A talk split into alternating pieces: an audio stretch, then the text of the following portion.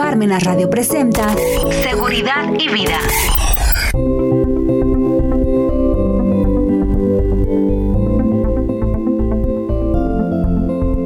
Hola, ¿qué tal? Muy buenas tardes, bienvenidos a una emisión más de su programa Seguridad y Vida. Y el tema que traemos el día de hoy, porque estamos en el mes de abril, es la Declaración Anual de Personas Físicas. Y es algo que realmente, pues, el mayor padrón, más bien, en el padrón de contribuyentes, en el RFC, pues los que son más, así que los contribuyentes, son las personas físicas. Y el grosor, pues son sueldos y salarios, aunque no todos tienen la obligación de presentar la declaración de sueldos y salarios. ¿Ok? Primero, punto número uno. Así, ya saben que a mí me gusta hacer como listitas. Hay que ver qué régimen somos, ¿de acuerdo? Y dependiendo de eso, hay que determinar si tenemos que presentar declaración anual. ¿Por qué yo les digo esto? Por ejemplo, sueldos y salarios, si hay un ingreso por ello, pero no todos los que son sueldos y salarios tienen la obligación de presentar declaración anual. Ejemplo, si no rebasas de 400 mil, no, no tienes otros ingresos diferentes a sueldos y salarios, Estuviste con tu patrón todo el año, desde el primero de enero hasta el 31 de diciembre. Y no tienes deducciones personales, pues no tienes la obligación de presentar declaración anual. Por el contrario, si tú rebases de 400 mil, no estuviste con tu patrón todo el año, tuviste en el año dos o más patrones, que se me olvidó, eh, tienes otros ingresos diferentes y ¿cómo se llama? O tienes deducciones personales, pues ya sería opcional, que no rebase los 400 mil, aunque no tengas este, dos o más patrones, pues vas a presentar tu declaración anual, ¿de acuerdo? Entonces, por eso les digo que no todos, ¿de acuerdo? Claro, que si tú eres actividad empresarial, plataformas digitales, eh, arrendador, honorarios eh, y otros otras actividades que contempla la ley de ISR, pues sí vas a tener que presentar tu declaración anual.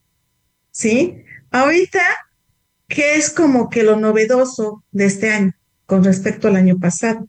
Que esa va a ser la primera declaración anual del régimen simplificado de confianza de personas físicas. ¿Sí? Y aquí tenemos que tocar unos puntos. Ese es el primer año, repito. En consecuencia, pues a ver, vamos a ver qué pasa, ¿no? En este, en específico régimen simplificado de confianza, personas, personas físicas. Recordémonos que podían, los que ejercieron esta opción, pues eran los que eran actividad empresarial, arrendador y servicios profesionales que no rebasaban de cuatro millones de pesos. Perdón, de tres millones y medio. Entonces se va a declarar. Y este, hay que recordar que este tipo de personas no pueden hacer deducciones, solamente es una tasa sobre el ingreso y son los ingresos efectivamente cobrados. ¿Vale? Y eso pues ya también lo va arrastrando la página del, del SAT. Y ya va a ser, el, es como un ajuste, porque había a diferencia de actividad empresarial profesional que se iban acumulando normalitos, se iba acumulando mes con mes, en este no, eran meses por separado y, al final, pues a lo mejor te puede resultar saldo a favor. Y acordémonos que ellos también, si tú le prestabas el servicio a una persona moral, esta persona moral te tiene que retener o, o te retuvo en el año el 1.25%. Entonces, por eso se tiene que presentar esta anual. Pero acuérdense, no podemos aplicar deducciones. Así que si les sale a cargo por alguna razón, pues, pues lo van a tener que pagar porque no pueden aplicar deducciones. A diferencia de los otros, actividad empresarial normal, arrendamiento normal, eh, servicios profesionales normales, que ahí sí se pueden aplicar deducciones. Otro punto, por eso hay que ver qué requisitos, bueno, qué régimen soy. Dos, si tenemos la obligación de por sí de presentar pagos provisionales durante el año 2022 y por alguna cuestión se movió, metí un ingreso de más, eh, no puse un ingreso así, en los regímenes que sí me permiten aplicar deducciones, pues los pagos provisionales no corresponden ahorita en la revisión que hicimos del anual y eran más o menos, no lo puedo mover el anual, se tiene que aplicar primero en los pagos provisionales para que se jale la información. Digo, estamos a 12 de abril. Nos da perfectamente tiempo para arreglar los pagos provisionales que tengamos que arreglar, porque eso es lo primero, que si no te cuadra, pues yo no lo puedo poner el anual. Primero hay que arreglar los pagos provisionales y de ahí, pues nosotros, ya que lo jale, va a tardar unos dos, tres días, en algunos casos uno, porque con las anuales de personas morales, este, tardaba un día en llegar, eh, digo, perdón, en cargar, a menos que pasara en fin de semana, pues era diferente, esperemos que sea igual. Tengo que arreglar primero mis pagos provisionales para poder ya presentar mi declaración anual, si no, no lo voy a poder hacer. Solamente en aquellos regímenes que tengo la obligación de presentar pagos provisionales, ¿de acuerdo?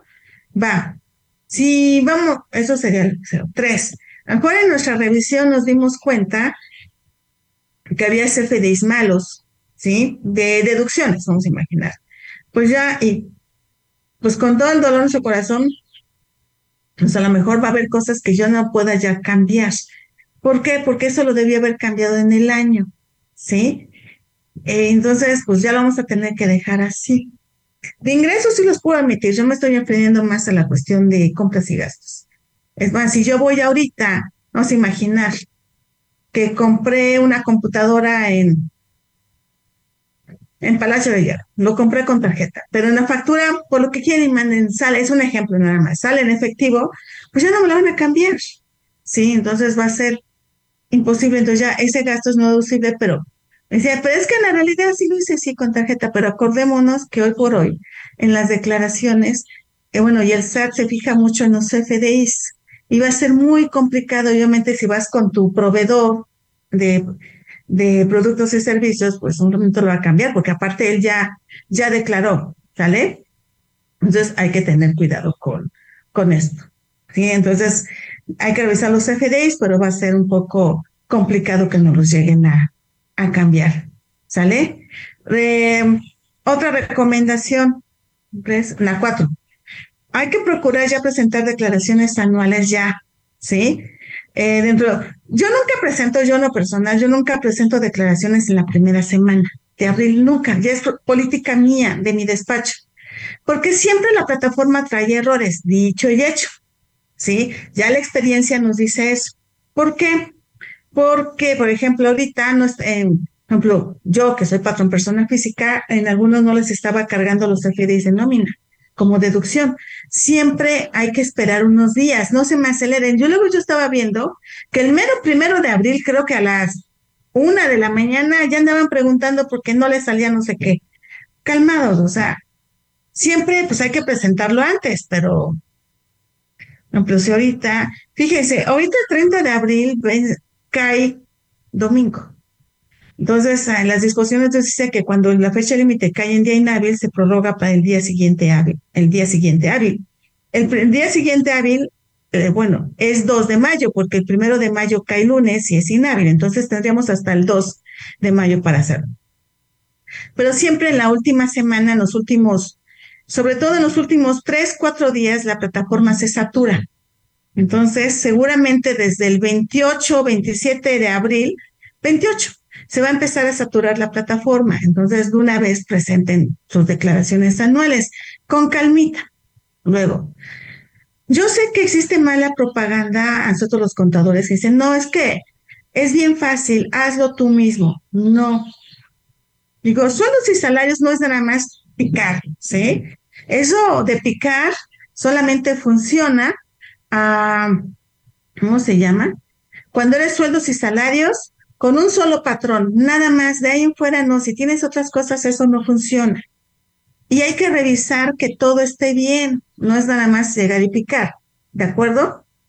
Eh, ¿Aquí qué va a pasar? Pues hay que asesorarnos, o sea, obviamente si es una actividad empresarial profesional, pues debes, debes haber tenido un contador que te ayudara, porque ahorita van a surgir dudas. Sí, siempre en consulten al, al experto, no es llegar a picar, ¿sí? Eso es un poco complicado.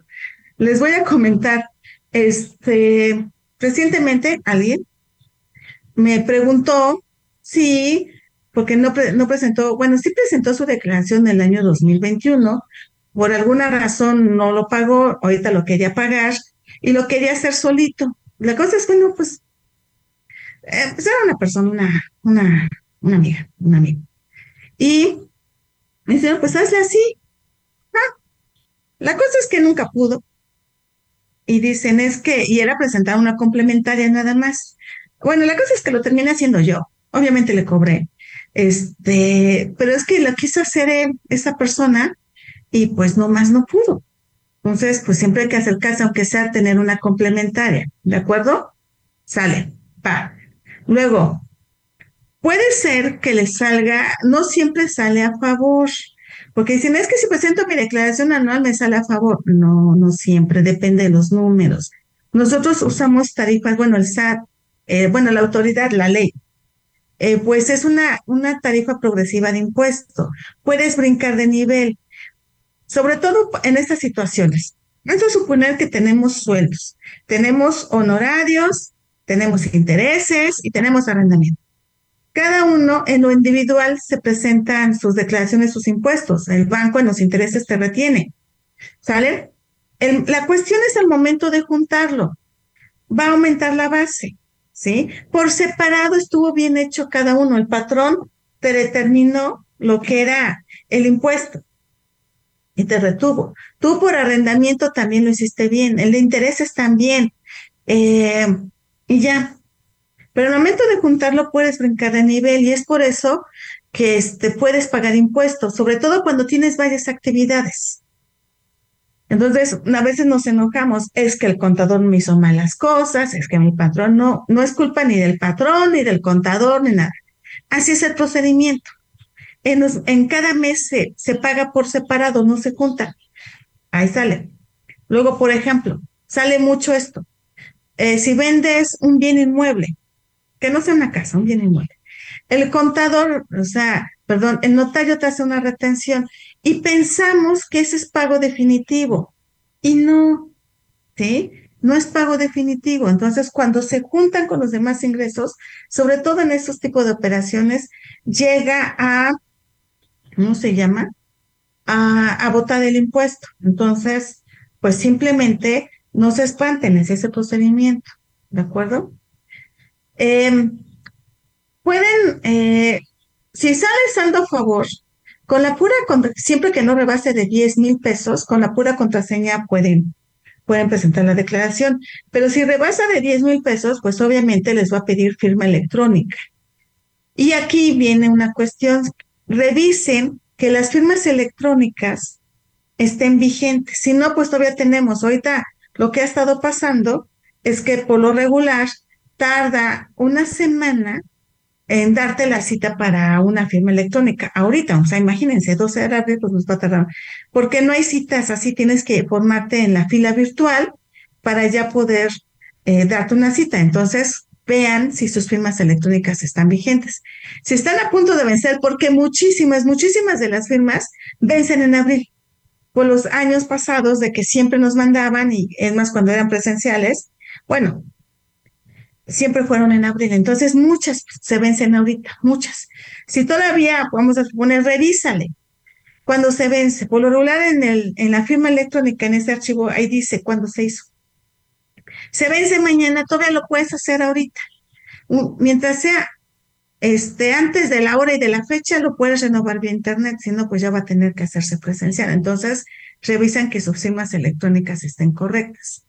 Luego, la si van a presentar con deducciones personales, el aplicativo ya lo trae cargado, obviamente porque todo eso en un CFDI ya todo lo trae precargado, todo, todo, todo, todo. Y ahí, pues, eh, si son gastos, sobre gastos médicos, dentales, hospitalarios, psicólogo y nutriólogo, están en efectivo, pues no los va a traer precargado. Oye, ¿lo puedo cargar? Pues sí, pero no van a ser deducibles porque uno de los requisitos es que sean pagados con cheque, tarjeta o transferencia. ¿Sale?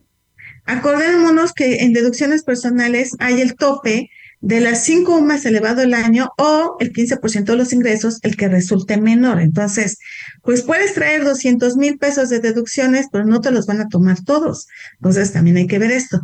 Y algo que deben tener cuidado.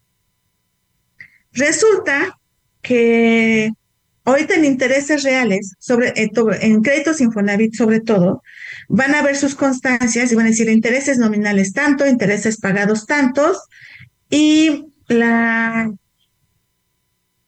y dice intereses reales cero. ¿Por qué? Porque lo que se deduce son los intereses reales. Y aquí resulta que la inflación en la tasa de inflación fue mayor al interés nominal. Vamos a imaginar, 100 mil pesos de capital por el 6% te da 6 mil pesos. 100 mil de capital, bueno, de lo que debes, de la deuda, por el 8%, que fue aprox de, lo, de la inflación, te da 8 mil. 6 mil menos 8 mil fue mayor la inflación al interés, entonces va a salir cero. En consecuencia, pues van a tener, hay algo que este, ¿cómo se llama? No se enojen, no es culpa del contador, porque la verdad yo he visto mucho que, que pobre contador, ¿no? O sea, eso es que es tu culpa, porque ahora sí no tengo. Es así ese procedimiento, la inflación pasó a afectar esto. Luego, no es que nos devuelvan las deducciones, las deducciones, o sea, si yo gasté o pagué de mi casa 50 mil pesos de, en, el pago, no me, no me van a devolver el pago, no me van a devolver el interés, ¿sí? Tampoco me van a devolver todo el impuesto. Lo que pasa es que al meter las deducciones, sí si tienes, te baja la base, pero eso no corresponde a que sea el ingreso. Les digo porque muchos tienen esa idea, ¿no? Que nos demandan devolver todo lo que gastamos en deducciones. Eso no es correcto. Te baja la base y obviamente cumpliendo con los, con los requisitos, ¿vale? Entonces hay que tener ahí, ahí cuidado, ¿de acuerdo? Entonces no, digo, en intereses reales va a haber una disminución enorme por la cuestión de la inflación, ¿de acuerdo? Va. Luego, ya les dije lo de, lo de la firma electrónica, eh, lo de las deducciones personales, ¿sí? Va a haber cuestiones que, este, por ejemplo, en actividad empresarial y profesional no trae cargado los retenedores. Entonces, aunque debería, porque todo está en el CFDI, entonces eso sí hay que irlo capturando, ¿vale? Bueno, ustedes, ah, otra, otra que se me olvidaba. Hay algo que son los datos informativos y que muchos no los llenan. Sí, y eso es bien importante. Porque si tú no los llenas, es una obligación hacerlo. Cuando, eh, se pueden considerar ingresos, eh, que paguen impuestos. ¿Cuáles son esos? Cuando haya donativos, préstamos, herencias, que en lo individual o en su conjunto rebasen en 600 mil pesos en el año. Tenemos la obligación de informar. Es informar, no va a pagar impuesto. El declarar no implica el pago del impuesto, es un dato informativo. Es decir, si yo, vamos a imaginar, eso incluye tarjetas de crédito, o ven que luego en las apps del banco te dice, oye, contrata un préstamo al consumo, y ahí le damos clic y sí. Este, siempre es bueno presentar, aunque no rebasen 600 mil. Ahí dice en un cuadrito, presentar, oye, gasté un crédito hipotecario, dos millones de pesos lo tengo que informar para que el SAT sepa de dónde sacaste dos millones para adquirir una casa, porque el notario ya dijo que tienes una casa. ¿De acuerdo? Va. Lo. Ese sería un préstamo, tarjetas de crédito, todo. Dice, es que no rebasa, no, pero recibiste un donativo. Puede ser donativo de un papá, de una mamá, eh, que no paguen porque esos son los exentos de impuestos, pero sí lo tienes que informar. Tienes que informar que el, que recibiste un donativo, ¿sale? Una herencia también, porque de repente viste incrementado tu patrimonio y te lo heredaron. El, por ejemplo, en el testamento eso no le informan al SAT, ¿no? Ni de repente tienes inmuebles, eso sí lo informan, pero de repente dice que un edificio de departamento ya es tuyo. ¿Cómo lo sacaste? No. Entonces, por eso hay que informar al SAT. ¿De acuerdo? Entonces, eso sí hay que, que hacerlo. ¿Sale? No hay que, ¿cómo se llama? Dejar pasar por alto que no tengo que presentar datos informativos. Vendí una casa habitación, la casa habitación está exenta hasta 700 mil UDIs, pero sí hay que informarlo, hay que informar que vendimos la casa habitación, porque seguramente o pagué una deuda con eso o agarré eso de enganche para adquirir otro inmueble. Entonces el SAT siempre así, oye, ¿de dónde sacas dinero? Ah, es que lo vendí. Ok, pero infórmame. Que si no yo voy a pensar que son ingresos que caen sin discrepancia fiscal y te voy a cobrar impuesto por algo que no debería, pero como tú tuviste la culpa de no declarármelo, pues obviamente, ¿sí? Ok, a ver, yo sé, el aplicativo es muy bueno, bueno, trae muchas cosas precargadas. Hay que revisarlos, que ahí entra la labor del contador, que lo tiene que revisar, para eso le estoy pagando. No es nada más darle clic, clic, clic, clic, clic. Y otra cosa que a mí me preocupa mucho, sobre todo, es que yo he visto en grupos, en otros grupos, no de contadores, obviamente, en grupos donde venden cosas, esos microempresarios, este, no sé, cosas que venden, no son grupos de contadores, son grupos donde venden y compran cosas, que ofrecen sus servicios. Y de repente hay personitas, yo digo, digo, a lo mejor peco de mal pensada, pero dan de cuenta que alguien dice, te hago la declaración por 30 pesos. Otro te dice, igual 30, 40 pesos. Es la misma publicación, pero cambia el nombre de la persona que le está ofreciendo el servicio. Entonces, o sea, la verdad, ni la luz, ni el internet que yo pago, este, este hace, o sea, 30 pesos, pues la verdad no. Bueno, ok, a lo mejor sí puede haber personas, ¿no? Pero, y ahí mismo dice, no soy contador, pero yo te lo hago y te cobran 30 pesos. Es más, yo vi que una está gratis. Yo te lo hago porque soy bien buena onda y me chocan los contadores por careros. Entonces yo quiero ayudar a la comunidad y te cobro. No te cobro. Nada más mándame tu contraseña y todo eso. Y tú. Por el tipo de publicaciones y lo muy parecido de, de la redacción y nada más cambia el nombre, hace suponer, suponer, es una suposición, ¿eh? que tal vez quieren tus datos para hacer mal uso de ellos. Ya después, pues, no sé, te pueden, es más, solicitar el saldo a favor tuyo, ¿sí? Ah, y ponerle su nombre, lo que quieran, o sea, o de repente ya timbrado, no lo sé. Pero es que a mí me causa sospechar por qué se parece mucho a la redacción, nada más cambia que en vez de, ayer lo publicó María López y hoy lo publica Juan Pérez. Ya se andan en los grupos, ya ha habido muchos de esos, muchísimos, muchos porque eso nos han, eh, hemos visto de, amigos contadores que a su vez lo han visto en otros grupos. Entonces tengan cuidado, o sea, yo sé que pues, hay que cuidar la economía, que no hay gastar, pero más vale invertirle al contador, porque lo va a hacer bien. Y aparte, pues nada más queda ahí porque los contadores tenemos ética, o sea, nos mandan, obviamente nos tienen que dar las, tener el acceso. Y no mandar así nomás, así porque sí. ¿De acuerdo? Porque pueden hacer mal uso de los datos. Y ellos te dicen, al menos son sinceros, no somos contadores, pues yo lo puedo hacer. Sí, es bien fácil. Sí, tal vez en suelos y salarios con un patrón, sí, pero de ahí afuera no, ¿de acuerdo? Entonces tengan cuidado, por favor. Pues bueno, los invito a este a que sigan escuchando Parmenas Radio, obviamente este programa y los demás programas que, que tiene Parmenas Radio y nos vemos en la siguiente emisión. Muchísimas gracias. Bye.